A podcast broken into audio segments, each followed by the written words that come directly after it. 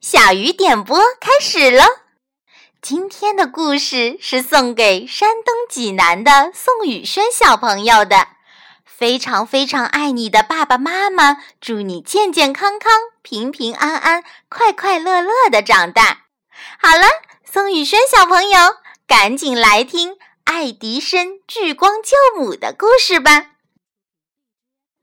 大发明家爱迪生只上过三个月小学。在他七岁的时候，全家搬到了另外一个地方。爱迪生在那里上学，可是教他的老师是一个死板的家伙，只知道把课本上的知识往学生的脑袋里灌，脾气还很不好，对待学生粗暴无礼。当过教师的妈妈一气之下就把爱迪生领回了家，亲自教他。爱迪生有着强烈的求知欲，十一岁就读完了《科学百科全书》和牛顿的著作，还在地窖里建起了一个自己的实验室。话说有一天傍晚，爱迪生从实验室回到家中，看见妈妈躺在床上痛苦的呻吟，床头点着一支蜡烛，医生站在床边。医生告诉爱迪生。你妈妈得了阑尾炎，需要立即动手术。可爱迪生家里很穷，住不起医院。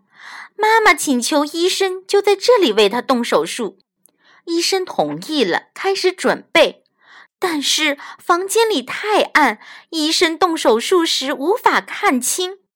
爱迪生急得哭了起来，对医生说：“医生，您就快开始吧，我拿着蜡烛为您照亮。”医生摇摇头说：“不行，蜡油滴在伤口上就不得了了。再说，几支蜡烛的光线也不够啊。”爱迪生停止了哭泣，他想，要是把光线聚到一起，不就可以了吗？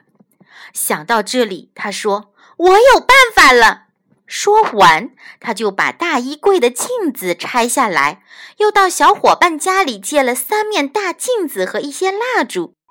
他把所有的蜡烛点亮后，放在床的周围，再放置好镜子，并调整好镜子的角度，使镜子反射出的光线聚合在一起。这样，照在妈妈身上的光线就既柔和又充足了。最后，医生成功的完成了手术。